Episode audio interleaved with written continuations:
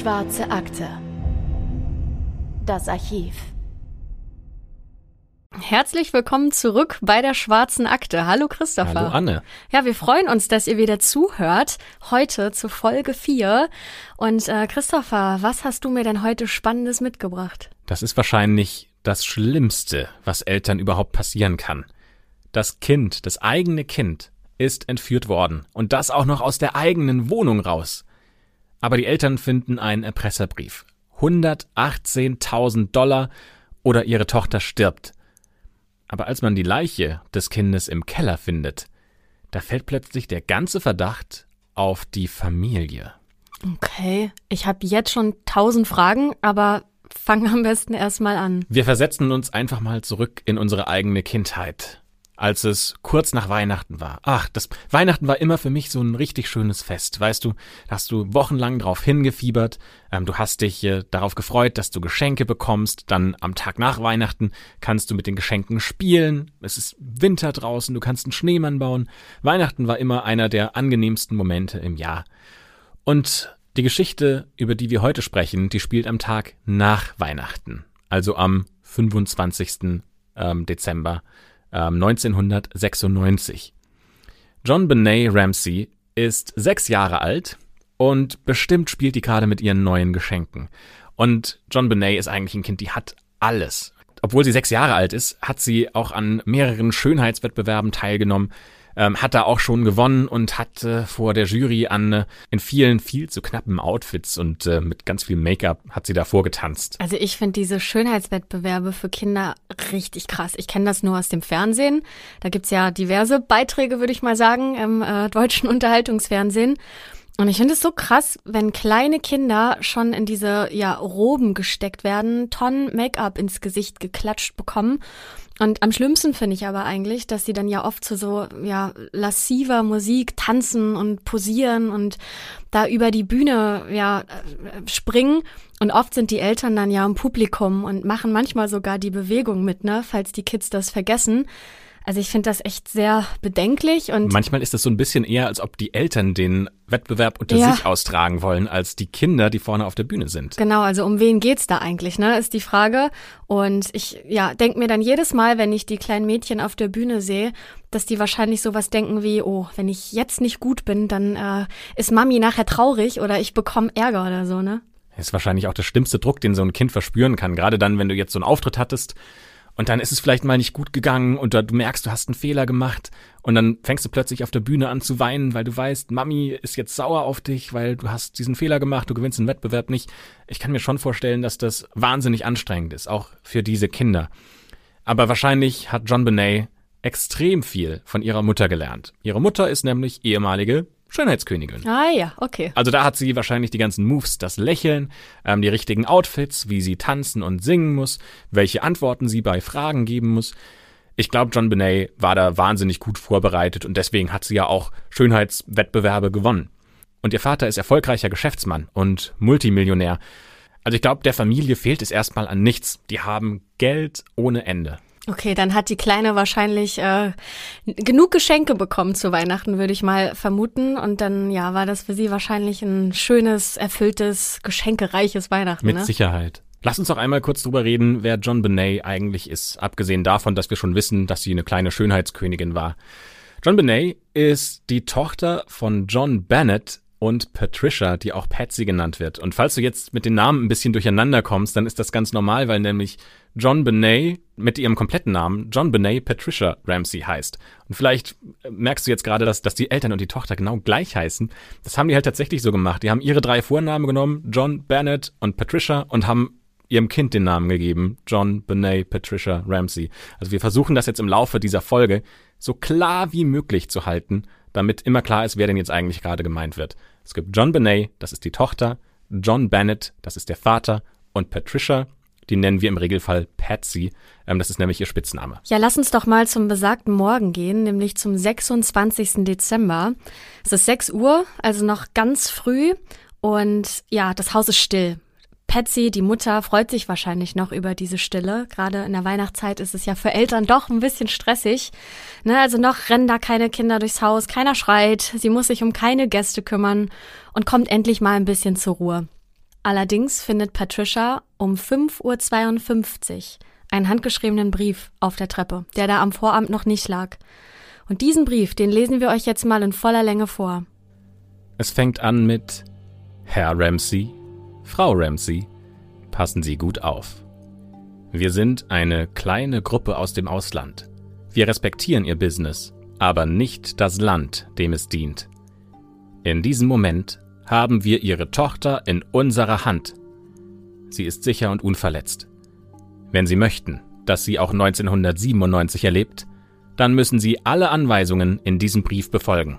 Also was ist das denn bitte schon mal für eine komische Beschreibung der Täter? Also ne, wir kommen aus dem Ausland, ist doch egal. Also wenn ich äh, diesen Erpresserbrief schreiben würde, würde ich doch nicht solche Infos da reinpacken, oder? Als ob die so kleine Krümelchen legen wollen, dass man irgendwie rausfinden könnte, wer ist das denn? Also entweder würde ich schreiben, ich bin der und der und würde auch meinen Namen nennen, oder ich würde halt, also nein, eigentlich würde ich das nicht machen. Ich würde versuchen, so anonym wie möglich zu bleiben. Soll doch keiner auf die Idee kommen, wer ich sein könnte. Ja, vielleicht ist das ja schon das erste Indiz, das helfen kann, die zu identifizieren.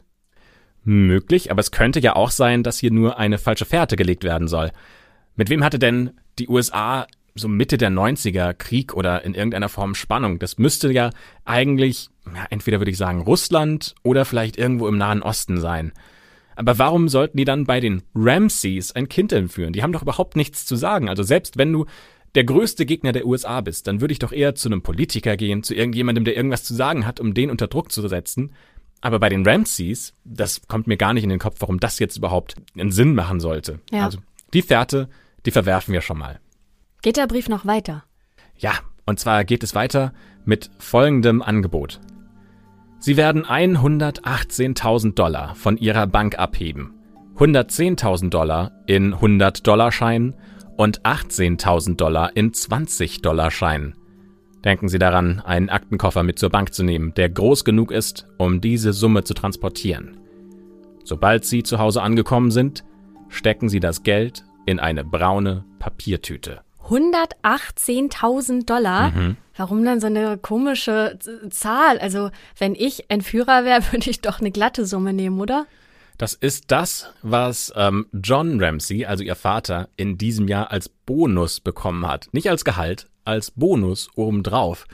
Also irgendwie müsste das ja jemand sein, der weiß, wie viel John Ramsey als Bonus bekommt. Also spricht so ein bisschen dafür jemand aus dem engeren Kreis der Familie oder aus dem Kollegenkreis. Ja, also alles andere wäre ja auch ein krasser Zufall, das glaube ich nicht. Ja gut, äh, wir kennen jetzt die Forderung, aber der Brief geht noch weiter. Ich rufe Sie morgen zwischen 8 und 10 Uhr an, um die Übergabe zu planen. Die Übergabe wird anstrengend, also empfehlen wir Ihnen, sich auszuruhen. Wenn wir erfahren, dass Sie das Geld schnell bekommen, rufen wir Sie an, um die Übergabe schnell zu arrangieren und damit auch einen schnellen Austausch Ihrer Tochter.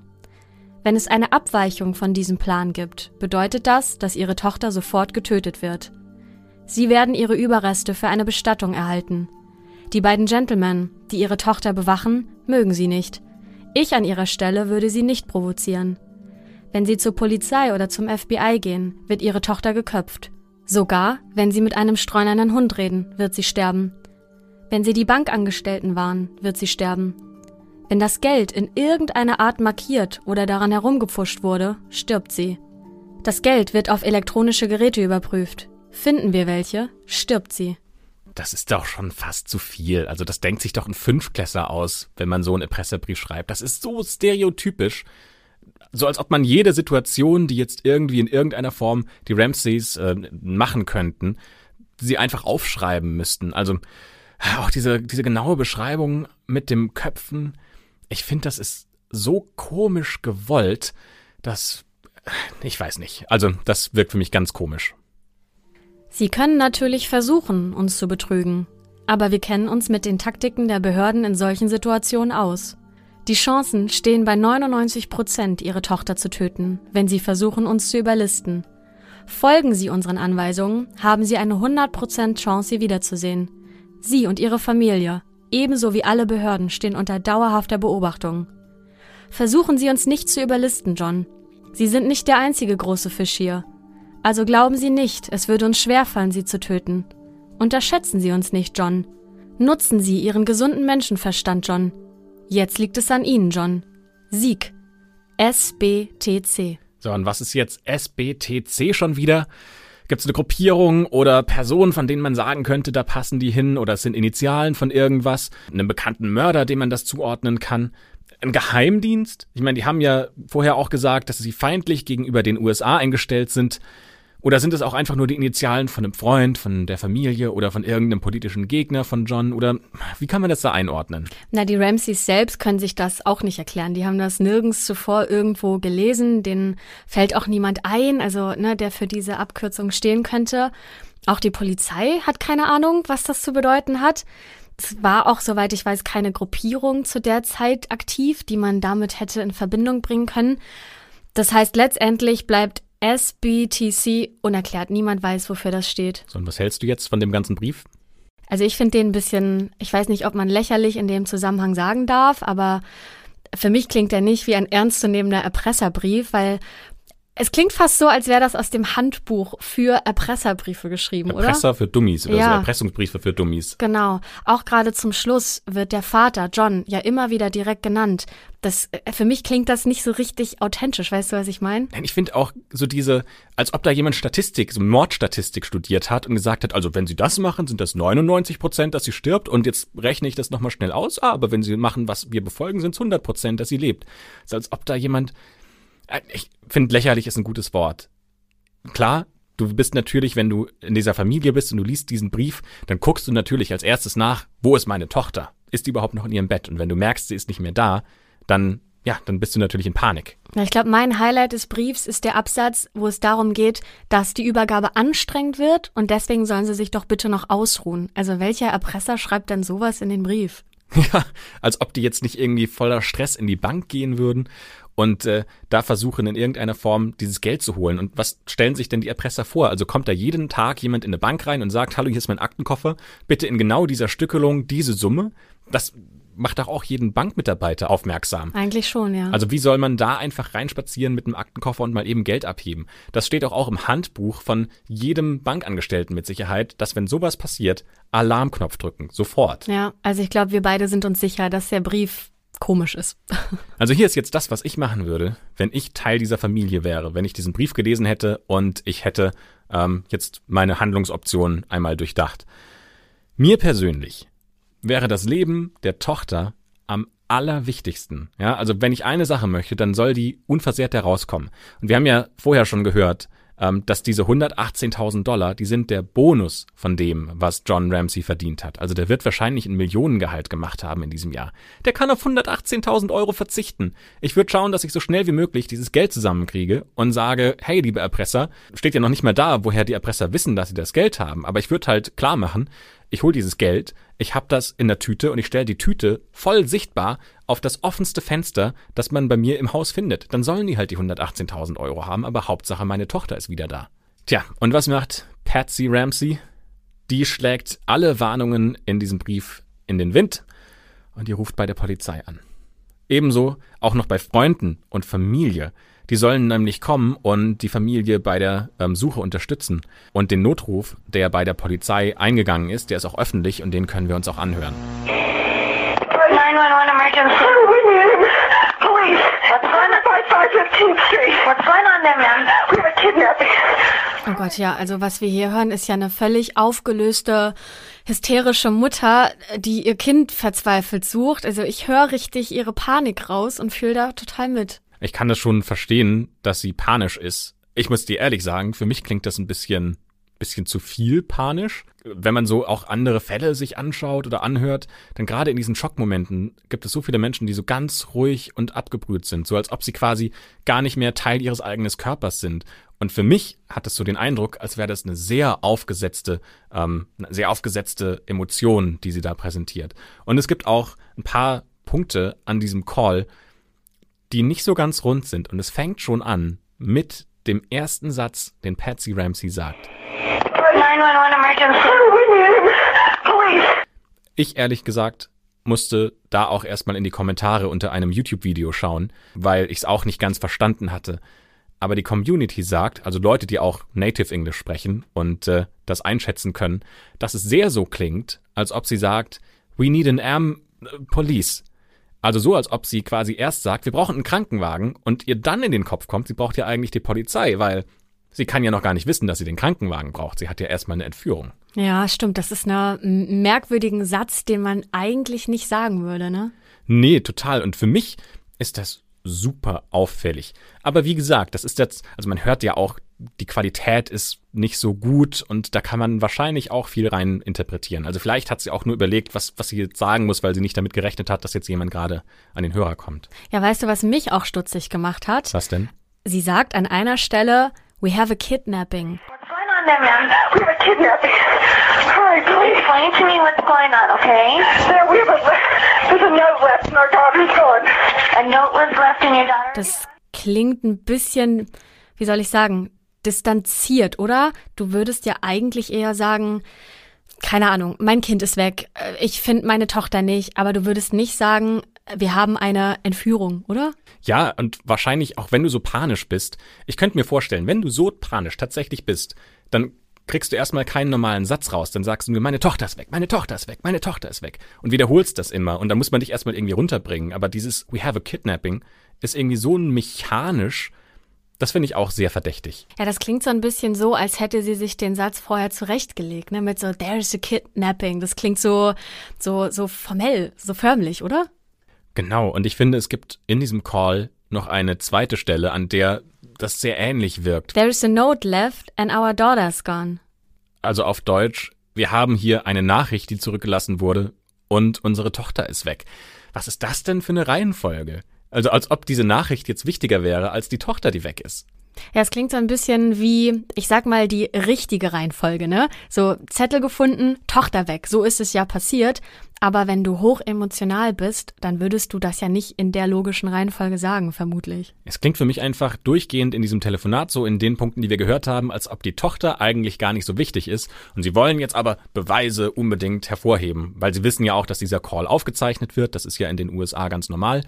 Und äh, sie wollen unbedingt quasi das, was die Ermittler auch später hinten raus in diesem Call hören sollen, das wollen sie jetzt unbedingt hervorheben. So wirkt das für mich. Ja, lass uns jetzt nochmal das Ende des Telefonats anhören. I am, honey. please, Take a deep breath please, okay? hurry, hurry, hurry. Patsy, Patsy, Patsy, Patsy.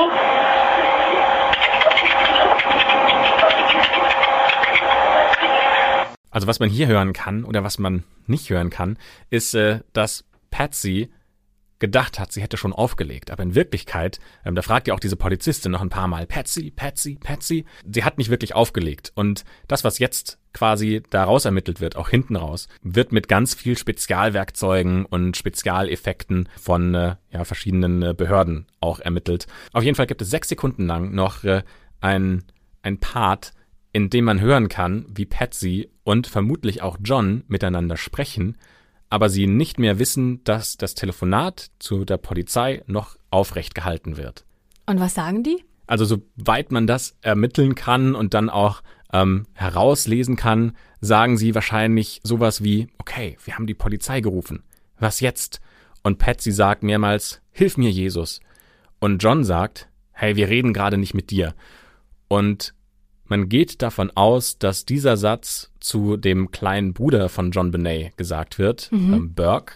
Über den haben wir bisher noch gar nicht gesprochen. Der ist neun Jahre alt und ist zu dem Zeitpunkt auch mit im Haus. Das heißt, jetzt haben wir schon mal alle Personen kennengelernt, die zum, die zum Zeitpunkt des Verschwindens im Haus waren. Das heißt, wir haben den Vater, John, wir haben die Mutter, Patsy, und wir haben den neunjährigen Bruder Burke, richtig? Mhm. Ja, und drei Minuten später, nachdem Patsy bei der Polizei angerufen hat, kommt die ja auch zum Hause der Ramseys. Und da haben wir es jetzt 5.55 Uhr. Krass schnell, wie schnell die von Anruf bis wir sind vor Ort gebraucht haben. Nur drei Minuten. Musst dir ja auch vorstellen, die müssen ja eine Strecke zurücklegen, irgendjemand muss die instruieren und die müssen einschätzen, wie dringend ist der Fall. Und das innerhalb von so kurzer Zeit finde ich krass. Auf jeden Fall, ja. Die Polizei macht sich dann natürlich auch sofort an die Arbeit und ähm, schaut sich die Räume an, untersucht, ob es irgendwelche Einbruchsspuren gibt. Gibt es nicht, also sie finden zumindest keine. Und man muss aber auch dazu sagen, dass die Beamten erstmal keine Zweifel an der Geschichte der Ramseys hatten. Die Geschichte ist ja, ne, hier Erpresserbrief, Kind weg, so, ne, long story short. Genau, und das Komische daran ist, dass man halt keine Spuren von außen gefunden hat und sagen konnte, okay, hier ist der Mörder rein, hier hat er das Kind rausgeholt. Das hätte ja, also ich finde es ja auch schon komisch, dass man das nicht bemerkt, weil ja irgendwo das Kinderzimmer ja auch wahrscheinlich oben in einem oberen Stockwerk sein könnte und die Eltern vielleicht nebendran schlafen. Also ich glaube nicht, dass die in so zwei Flügeln wohnen und da gibt's den Westflügel, da sind die Eltern und den Nordflügel, da sind die Kinder. Irgendwie muss man ja auch in dieses Zimmer reingekommen sein, das Kind rausgeholt haben und dann auch wieder aus diesem Haus raus verschwunden sein. Und all davon gibt es keine Spuren, aber die Ermittler hatten erstmal keinen Zweifel daran, dass die Geschichte stimmt. Genau, und der einzige Raum im Haus, der dann auch abgesperrt wird, ist das Kinderzimmer. Also den hat man dann auch abgeriegelt, dass da keiner mehr rankommt. Ja, und in der Zwischenzeit sind auch Freunde und Bekannte der Familie gekommen, um die Eltern emotional zu unterstützen, weil, also das ist ja eine krasse Ausnahmesituation, mhm. wenn dein Kind verschwunden ist. Ich will mir gar nicht vorstellen, wie es denen da ergangen ist. Und ähm, genau, die Freunde, die helfen auch schon ein bisschen aufzuräumen und die Küche zu putzen. Also das ist doch saukomisch. Also, ja. Wie leicht willst du es jemandem machen, mal eben irgendeinen Beweis zu vernichten? Ja, Christopher, es wird aber noch krasser, denn die Familie wird sogar gebeten von der Polizei, durch das Haus zu gehen und zu schauen, ob noch irgendwas fehlt. Was ist denn das für eine Bitte? Guckt mal, also hallo, Ihre Tochter ist weg, das haben wir schon verstanden, aber gucken Sie mal, ob vielleicht noch irgendwie Silberbesteck, Gabel fehlt, dann können wir da auch nochmal drüber ermitteln. Was ist das denn? Ja, also erstmal sollte das der Familie scheißegal sein, ob noch was geklaut wurde, wenn das Kind weg ist. Aber ich meine, noch einfacher wäre es ja nicht für jemanden, Beweise verschwinden zu lassen, weil ne, es kann ja natürlich auch sein, dass irgendeiner aus der Familie oder von den Freunden äh, was mit der Sache zu tun hat. Ähm, deswegen ist es merkwürdig, dass man die Familie bittet, ne, das zu tun. Jedenfalls geht John, der Vater, jetzt in den Keller und der findet die Leiche von John Benet Ramsey. Und das nur acht Stunden, nachdem die Polizei eingetroffen ist. Ich meine, es wäre ja einfach gewesen, wenn man als Polizei dort ankommt, dich hat jemand gerufen, hallo, unsere Tochter fehlt, man kommt da an, man durchsucht erstmal das ganze Haus und findet die Leiche. Das wäre natürlich möglich gewesen. Aber wie gesagt, die Polizei hatte einfach keinen Grund daran gehabt, zu zweifeln, dass die Geschichte, die die Ramseys erzählt haben, nicht stimmt. Und deswegen haben sie erstmal nur das Kinderzimmer abgesperrt und die Dinge sind so passiert, wie sie passiert sind. Tja, aber jetzt passiert halt noch eine Sache, die ein bisschen untypisch für einen Tatort ist, nämlich John lässt die Leiche nicht im Keller und holt die Polizisten dazu, sondern John Ramsey, ihr Vater, nimmt die Leiche aus dem Keller und trägt sie mit nach oben. Und das ist natürlich äh, ganz schwierig, weil die Ermittler jetzt nicht den Tatort erstmal so sicherstellen, wie er vorgefunden wurde, sondern, tja, sie quasi die Leiche oben im Erdgeschoss obduzieren und dann den Tatort sich anschauen. Ja, aber das kann ich schon verstehen. Ich meine, der hat ja gerade die Leiche seines Kindes gefunden. Wie krass ist denn bitte der Moment, der, also Kind weg, du hast Hoffnung, dein Kind lebend wiederzufinden, was ja auch in dem Brief versprochen wird, ne, wenn sie sich an die Anweisungen halten. Und jetzt findet er sein eigenes Kind da tot im Keller. Also kann ich total nachvollziehen, dass ihm da Ermittlungen oder Tatortsicherstellung einfach total egal waren. Und ähm, der hat später auch in einem Interview gesagt, dass er in diesem Moment nicht die Qual gefühlt hat, dass seine Tochter gerade gestorben ist, sondern eher die Gewissheit, was, ne, also die Endgültigkeit sozusagen und ja, dass, dass er sie einfach jetzt wieder in seinen Armen hat. Der hat wahrscheinlich in dem Moment auch gar nicht an die Ermittlungsarbeit gedacht. Ist natürlich ein sehr, sehr stark emotionaler Moment, wie du schon gesagt hast. Ja, und wenn du da nicht dran denkst, dass da jetzt noch Spuren sein könnten oder Spuren zu finden sind, dann machst du wahrscheinlich auch Dinge, die nicht so ganz rational sind. Aber das ist jetzt die Situation, mit der die Ermittler arbeiten müssen. Und für die ergibt sich folgendes Bild an der Leiche. John Benet hatte einen Schädelbruch. Wahrscheinlich, weil sie mit einem Baseballschläger oder einer Taschenlampe oder einem ähnlichen harten Gegenstand äh, geschlagen wurde.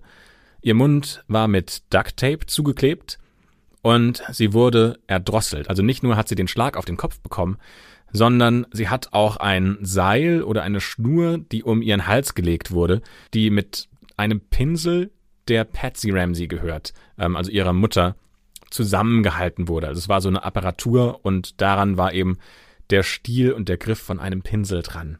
Was aber wichtig ist, es gibt keine Spuren von einer Vergewaltigung. Ja, also wir gehen jetzt nicht in die dunkelsten Regionen, die wir uns hier gar nicht mal vorstellen wollen.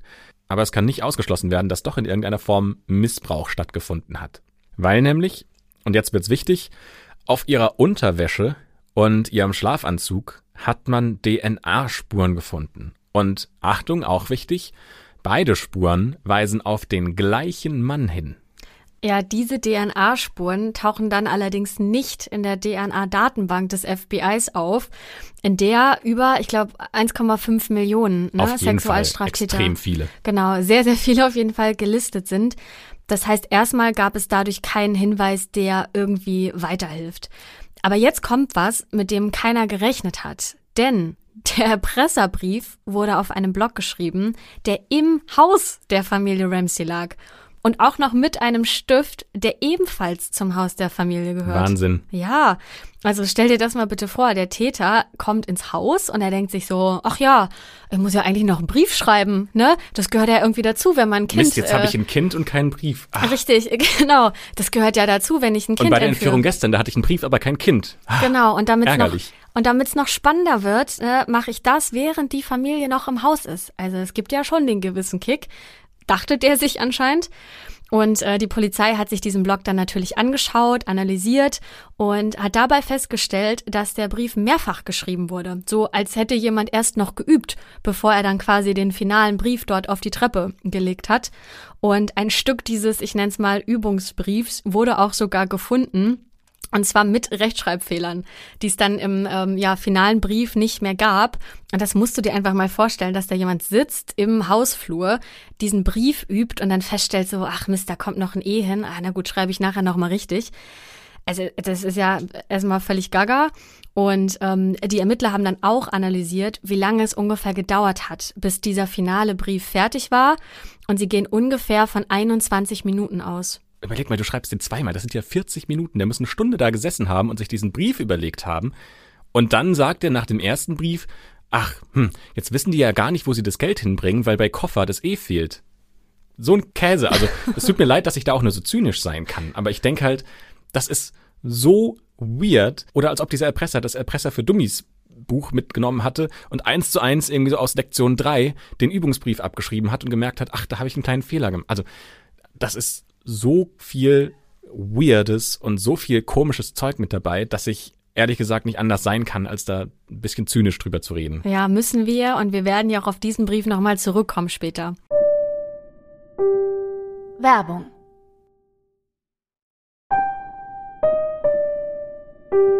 Werbung Ende. Also, was haben wir jetzt? Wir haben einen Fall, in dem der Beweis für einen Einbrecher fehlt. Wir wissen nicht, dass jemand da reingekommen ist in die Wohnung ähm, und sich da gewaltsam Zugriff verschafft hat. Es gibt aber diesen komischen Brief. Und dieser Brief muss, der muss im Haus der Ramseys geschrieben worden sein. Und der ist auch kein Zufallsprodukt. Das hat jemand so geplant. Ich meine, klar, dass jetzt sofort der Verdacht auf die Familie fällt. Ich meine, das macht doch auch nur Sinn. Jetzt mal nur hypothetisch.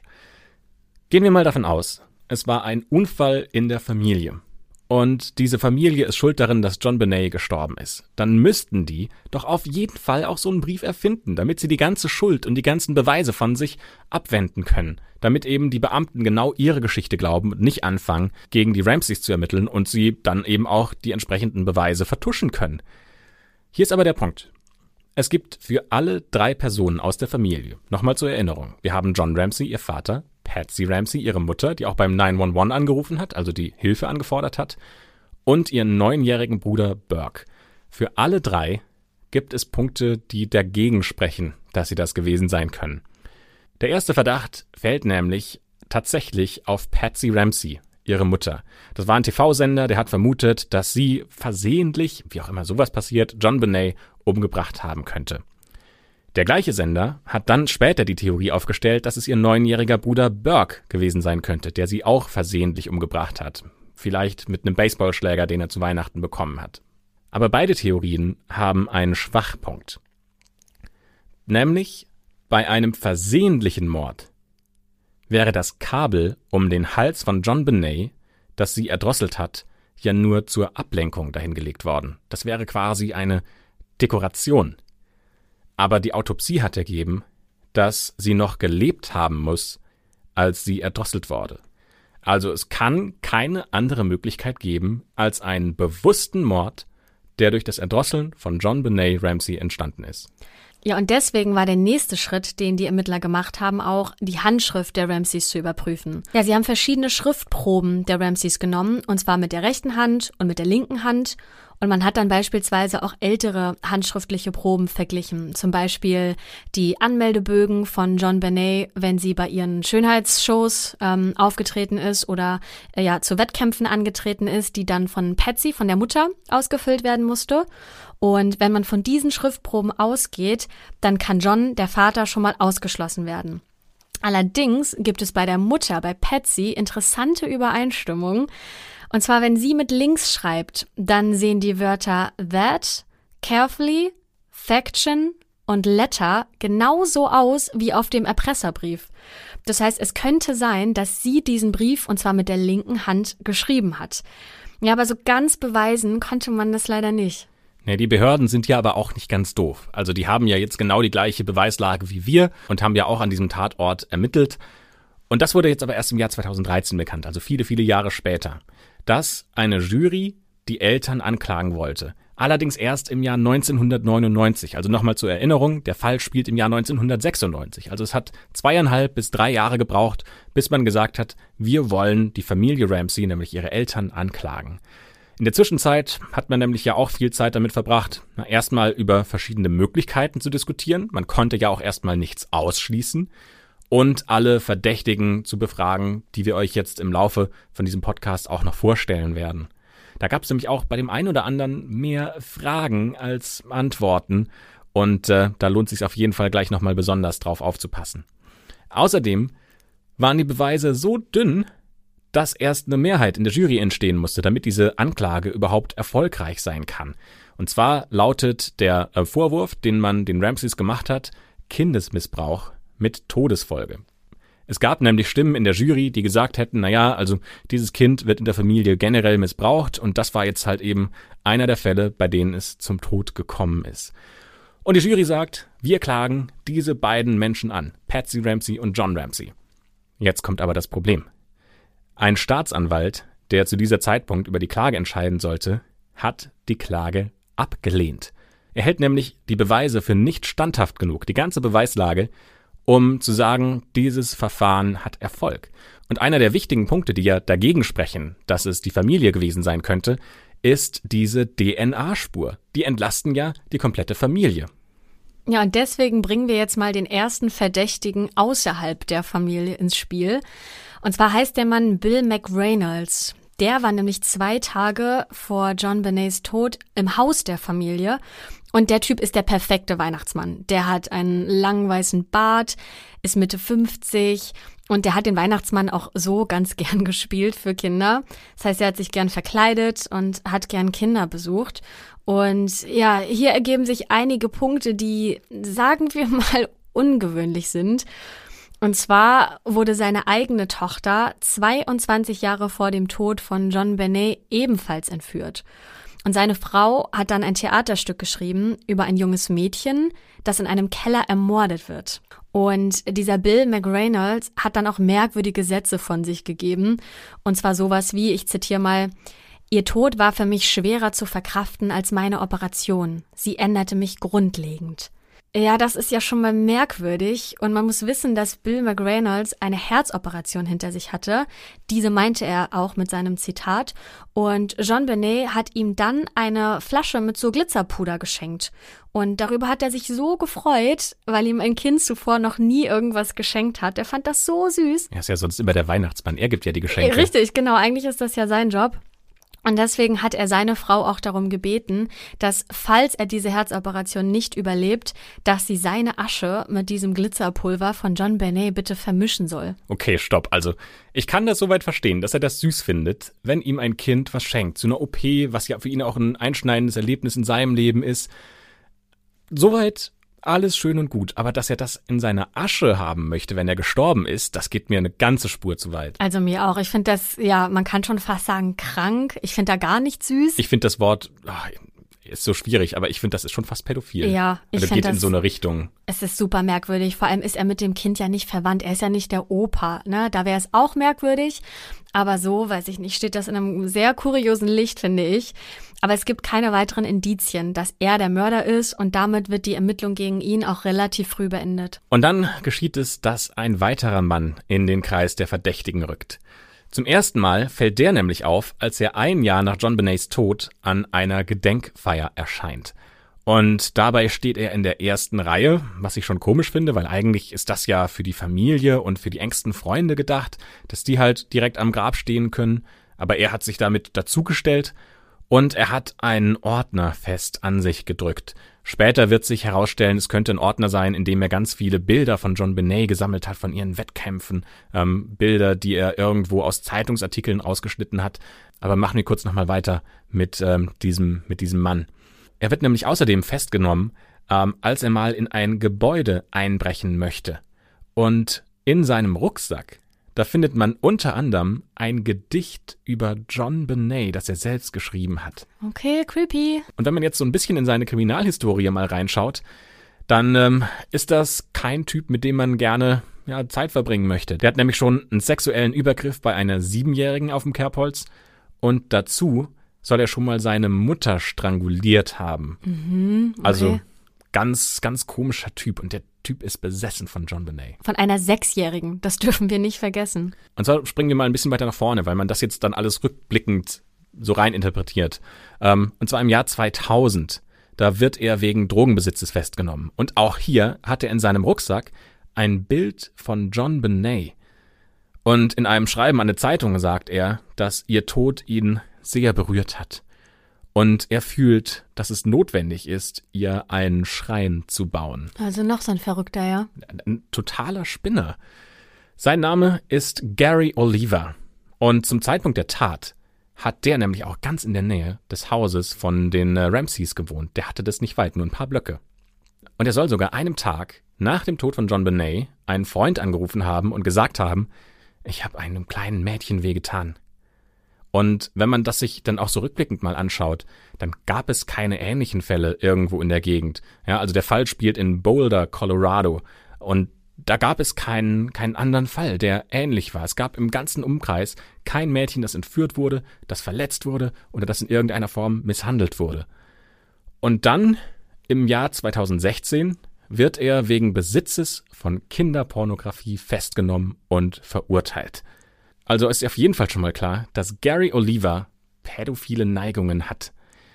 Aber, und das ist das, was ihn entlastet, er hat eine DNA-Probe abgegeben, die nicht mit der DNA übereinstimmt, die an der Leiche von John Benet Ramsey gefunden wurde.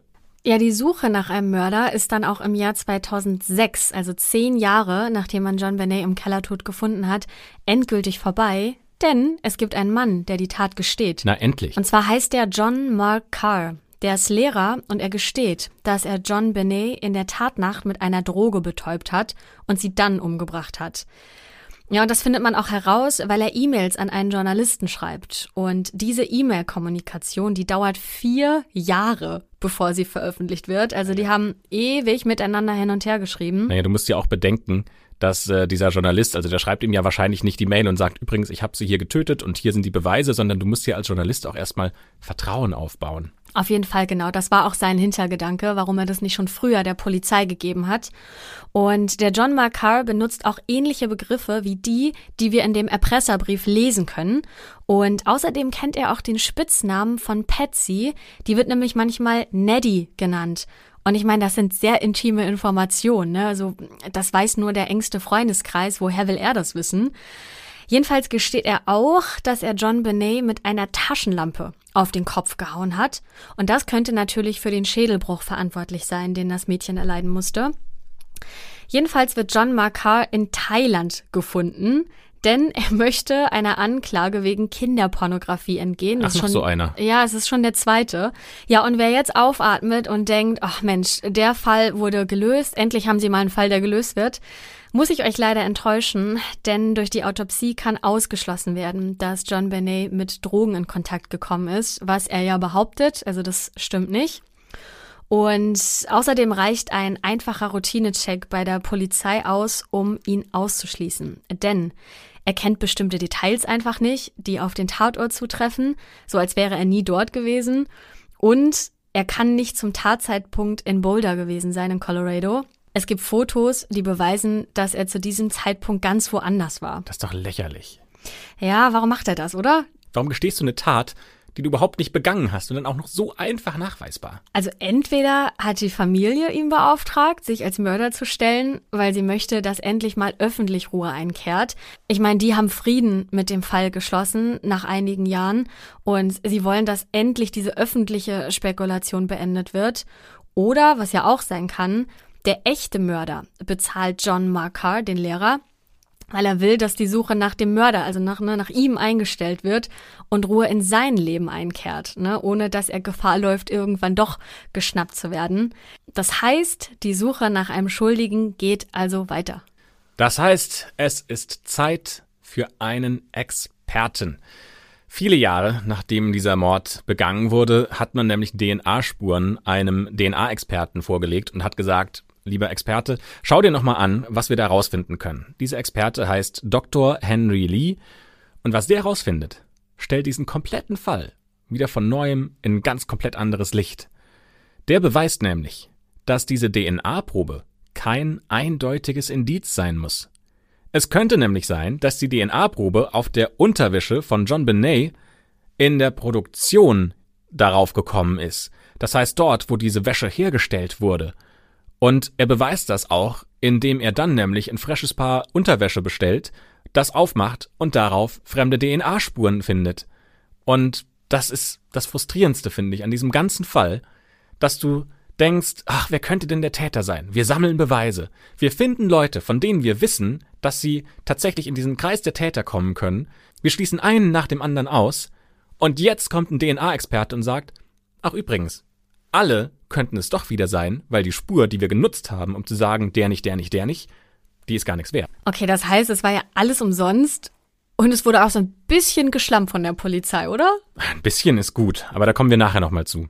Ja, einer der Ermittler, der an dem Fall von John Benet beteiligt war, hat sich zu einer Art, ich sag mal, ja, Interview zur Verfügung gestellt, digitales Interview, in einem sogenannten Reddit Ask Me Anything. Das heißt, die Community konnte ihnen dann Fragen stellen, ne, zu dem Fall, was sie interessiert hat, ihre eigenen Vermutungen teilen und so weiter. Und dieser Ermittler schließt aus, dass jemand ins Haus eingebrochen ist, weil dafür hätte man ja Spuren finden müssen, die es nicht gab. Er sagt sogar eindeutig, dass die Familie daran beteiligt sein muss und für ihn gibt es daran auch überhaupt gar keinen Zweifel. Ja, er glaubt auch nicht, dass das ein Unfall war und die Strangulation dann als ja, Dekoration mit dazu erfunden wurde, sondern dass sie auch wirklich elementarer Bestandteil der Todesursache war. Ja, das heißt, für ihn war es Mord. Tja, und jetzt ist die große Frage, wen haben wir jetzt nochmal als großen Kreis der Verdächtigen? Also wenn man sich so diese ganzen Antworten durchliest, dann gibt es nur drei Leute. Es gibt John Ramsey, es gibt Patsy Ramsey und es gibt Burke Ramsey, ihren neunjährigen Bruder. Er schreibt allerdings auch, dass er ausschließt, dass ein Neunjähriger intellektuell, physisch und psychisch stabil genug wäre, um seine Schwester zu erdrosseln. Boah, und als er das geschrieben hat, das ist ja schon ziemlich hart. Also damit Fall. sagt er eigentlich, also er sagt erstmal, ähm, du neunjähriger Burke, du bist nicht in der Lage dazu und es erschwert den ganzen Verdacht auf Patsy und auf John. Und die Reddit-Community nimmt dieses Zitat und kritisiert dafür diesen Ermittler.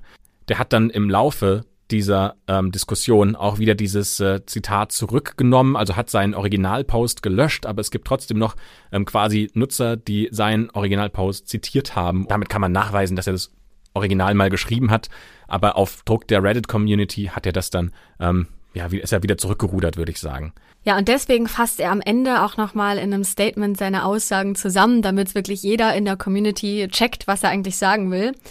Und er sagt, dass es ein Fehler ist, davon auszugehen, dass es keine Beweise für einen Einbrecher gibt und dass es schon wichtig ist, von wem diese fremde DNA aus der Unterwäsche stammt, denn das könnte die Person sein, die John Benet getötet hat. Und ja, nur weil wir keine Spuren für einen Einbruch gefunden haben, heißt das ja nicht, dass die Person nicht doch einen Weg ins Haus gefunden hat, irgendwie, irgendwo. Und es darf nicht ein Beweisstück außer Acht gelassen oder ignoriert werden. Und außerdem gilt ja eh erstmal jeder als unschuldig, bis das Gegenteil bewiesen ist.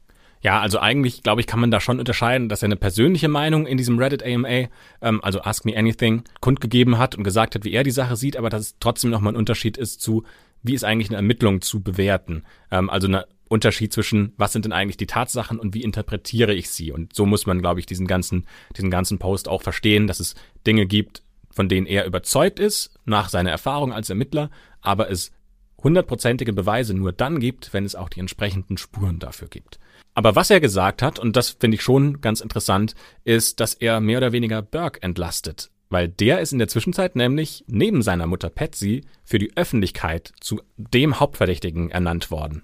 Ja, und der Druck lastet auch so sehr auf ihm, dass er 2016, und das ist ja 20 Jahre nachdem der Mord passiert ist, ähm, im amerikanischen Fernsehen ein Interview gibt, in dem er einfach mal seine Sicht des Ganzen widerspiegelt. Naja, aber er kriegt auch dafür Geld, das muss man schon auch sagen, ähm, dass es jetzt nicht nur intrinsisch motiviert ist und er möchte sagen, hallo Welt, so sehe ich den ganzen Mord, sondern er wird dafür auch mit Sicherheit gut bezahlt. Ja gut, aber er erzählt jedenfalls von dem Moment, als er zum ersten Mal seinen Vater gesehen hat, nachdem er die Leiche seiner Schwester gefunden hat. Und der Vater sagt sowas wie, jetzt ist sie im Himmel. Und daraufhin beginnt der wohl zu weinen und Burke, der Bruder, der weint ebenfalls. Und Burke verbringt daraufhin wohl einen großen Teil des Tages auch im Bett und verkriecht sich da. Für Kritiker ist das einer der größten Angriffspunkte, weil sie sagen, wenn sowas in deinem Haus passiert, als Neunjähriger, dann musst du doch unbedingt neugierig sein. Dann willst du doch wissen, was die Polizisten da im Haus machen und du verziehst dich nicht zurück. Das ist ein ganz klares Indiz dafür, dass Burke schuldig sein muss. Aber Burke sagt, wenn irgendetwas Böses da unten im Keller wartet und wenn irgendwas Böses in diesem Haus ist, dann hatte er das Vertrauen, dass sein Vater ihn davor verteidigen wird. Ja, und er wird auch für seinen Gesichtsausdruck kritisiert, ne? Weil, also während er dieses Interview gibt, lächelt der. Und die eine Seite sagt natürlich so, oh, das ist das Lächeln eines Mörders. Das beweist doch, dass er lügt, weil er sagt was Schlimmes oder er berichtet von etwas sehr Schlimmen und, und lacht dabei. Und die andere Seite sagt, dass das Lächeln aber nur ein Ausdruck davon ist, wie unwohl er sich da eigentlich vor den Kameras gefühlt hat. Und vielleicht würden wir heute wissen, wer der tatsächliche Mörder ist, der John Benet Ramsey umgebracht hat, wenn die Polizei nicht so wahnsinnig viele Fehler gemacht hätte. Zum Beispiel, warum durften Freunde und Familie von den Ramseys ins Haus kommen. Es wurde nur das Kinderzimmer von John Benet abgesperrt und die anderen durften zum Beispiel in der Küche aufräumen und putzen und hatten damit die perfekte Gelegenheit, um Beweise verschwinden zu lassen. Ja, oder sogar die Familie wurde ja damit beauftragt, durch ihr Haus zu gehen und zu schauen, ob noch irgendwas anderes fehlt. Also das macht man ja eigentlich auch nicht.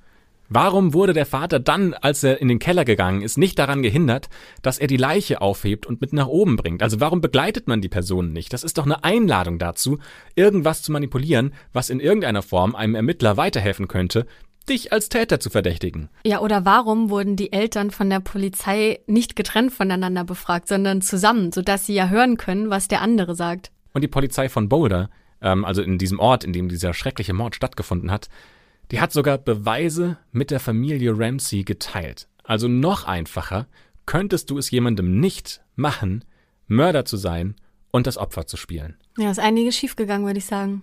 Ja, wahnsinnig schief. Ich find's, muss ich ganz ehrlich sagen, einen wahnsinnig frustrierenden Fall. Von vorne bis hinten. Weil du permanent das Gefühl hast, du könntest so kurz vor Mörder stehen. Du hättest den jetzt gefasst. Und dann kommt doch irgendwas, was deine ganze Theorie wieder umwirft und dir sagt, nö, such nochmal von vorne. Ganz besonders diese DNA-Theorie. Weißt du, da versteift man sich so sehr auf die DNA-Spuren und möchte den Täter mit den DNA-Spuren finden. Und dann kommt am Ende nochmal dieser Doktor und sagt, ja, übrigens, also DNA muss hier gar nicht das entscheidende Kriterium sein. Das könnte jeder sein.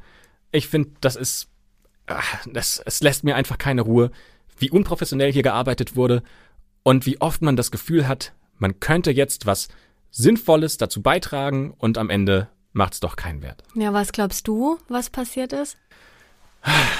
Also ich bin fest davon überzeugt, dass die Familie auf jeden Fall in diesem Mord mit involviert ist.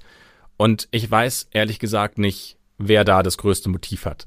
Ich kann mir vorstellen, dass man Kinderstreitigkeiten hat. Aber deswegen gleich jemanden zu ermorden? Ich meine, es wurde ja ausgeschlossen von vornherein, ähm, dass das ein Unfall sein kann. Weil das war ja eine Strangulation. Das war ja bewusst gemacht. Also es ist ja nicht so, dass sie mit dem äh, Baseballschläger zum Beispiel, wenn jetzt Burke einen hätte, geschlagen wurde und dann daran gestorben ist. Nein, nein. Sie hat, sie war vielleicht unmächtig, das kann ja sein. Aber am Ende des Tages ist sie durch die Strangulation gestorben. Wenn man keine Spuren hat, die von außen ins Haus führen, dann glaube ich, kann man diesen Täter nur im Haus finden. Ich finde, dieser Erpresserbrief ist so eine Katastrophe als Beweisstück, wo so viele Dinge einfach darauf hindeuten, dass es eine Person im Haus gewesen sein muss, dass ich persönlich glaube, und da spinne ich mir jetzt auch ein Motiv zusammen, es war Patsy Ramsey, die neidisch war, dass ihre eigene Tochter erfolgreicher war als Schönheitskönigin als sie selbst. Oh ja, da sind wir bei einem, ich würde schon fast sagen, klassischen Motiv, aber so Eifersucht, ne, auf die äh, schöne, erfolgreiche Tochter. Also ich muss sagen, mir fällt es bei dem Fall echt schwer zu sagen, was ich glaube, weil mein erster Gedanke war auch Familie, auf jeden Fall. Irgendeiner hat da Dreck am Stecken, weil dieser Brief einfach so merkwürdig ist. Aber auf der anderen Seite frage ich mich, warum? Also was, wie du schon sagst, was könnte das Motiv gewesen sein, wenn es nicht Eifersucht auf die Tochter ist? Also ich glaube nicht, dass es der Vater war. Ähm, bisher konnte man dem ja nichts ankreiden, sage ich mal. Der neunjährige Bruder, weiß ich nicht, finde ich auch irgendwie schwierig. Und wir dürfen ja nicht vergessen, dass die Schriftprobe der Mutter ja auch zum Brief passte, ne, bei einigen Wörtern. Das finde ich schon verdächtig. Auch, dass sie diejenige war, die den Brief gefunden hat. Ich will es aber fast, also ich möchte es nicht glauben, dass es die Mutter war. Aber ja, es deutet schon einiges darauf hin. Aber weißt du, was mir so ein bisschen Ruhe geben würde, wenn es trotzdem die Familie gewesen wäre, zum Beispiel die Mutter? Ja. Dass du nicht eine pädophile Tat hättest, die verdeckt wird durch schlechte Ermittlungsarbeit. Ja. Das würde mich am allermeisten daran stören. Wenn es jetzt zum Beispiel tatsächlich Gary Oliver gewesen wäre, Ja. ein tatsächlich nachweisbar pädophiler Straftäter, dass du dem die Möglichkeit gibst, aus diesem Verfahren rauszukommen, einfach nur weil so viele Fehler gemacht wurden. Ja, also die Verdächtigen, die wir vorgestellt haben, die haben ja hier und da immer mal Dreck am Stecken. Ähm, und bestimmte Dinge würden auch passen, aber ich glaube trotzdem nicht, dass es einer von denen war, ehrlich gesagt. Ja, ich glaube auch, dass die äh, Lösung des Falls im Haus der Familie liegt, ehrlich gesagt. Zumindest die Mutter wird nicht mehr verurteilt werden können, die ist in der Zwischenzeit verstorben. Okay. bleiben also noch der Vater und der Sohn Burke. Ähm, der Sohn Burke hat ja sein Interview gegeben und der Vater hat in einem Interview, das ist noch nicht so alt, auch gesagt, er hat jetzt seinen Frieden mit diesem Fall gemacht. Also er hat auch eine neue Familie. Ähm, ich glaube, er hat sogar neue Kinder. Und ähm, ich finde das wahnsinnig schwierig, bei so einem Fall zu sagen, ich habe da, ich habe da jetzt Frieden mitgefunden. Ja, ich meine, das ist jetzt 24 Jahre her und ich will nicht sagen, dass der Schmerz dadurch leichter wird. Aber ich würde sagen, wir legen diesen Fall jetzt mal zur schwarzen Akte und ähm, freuen uns schon auf die nächste Woche, wenn wir wieder einen spannenden Fall für euch parat haben. Und freuen uns dann auch, wenn ihr mit dabei seid und uns euren Lieblingsfall, den ihr unbedingt mal hören möchtet, zum Beispiel in die Kommentare bei iTunes schreibt. Darüber freuen wir uns natürlich sehr. Und wenn ihr Fälle habt, ähm, von denen ihr euch wünscht, dass wir auch darüber mal sprechen, ähm, dann könnt ihr uns das natürlich auch gerne jederzeit an unsere E-Mail-Adresse schreiben, schwarzeakte.julep.de. Julep schreibt man J-U-L-E-P. Bis nächste Woche. Ciao!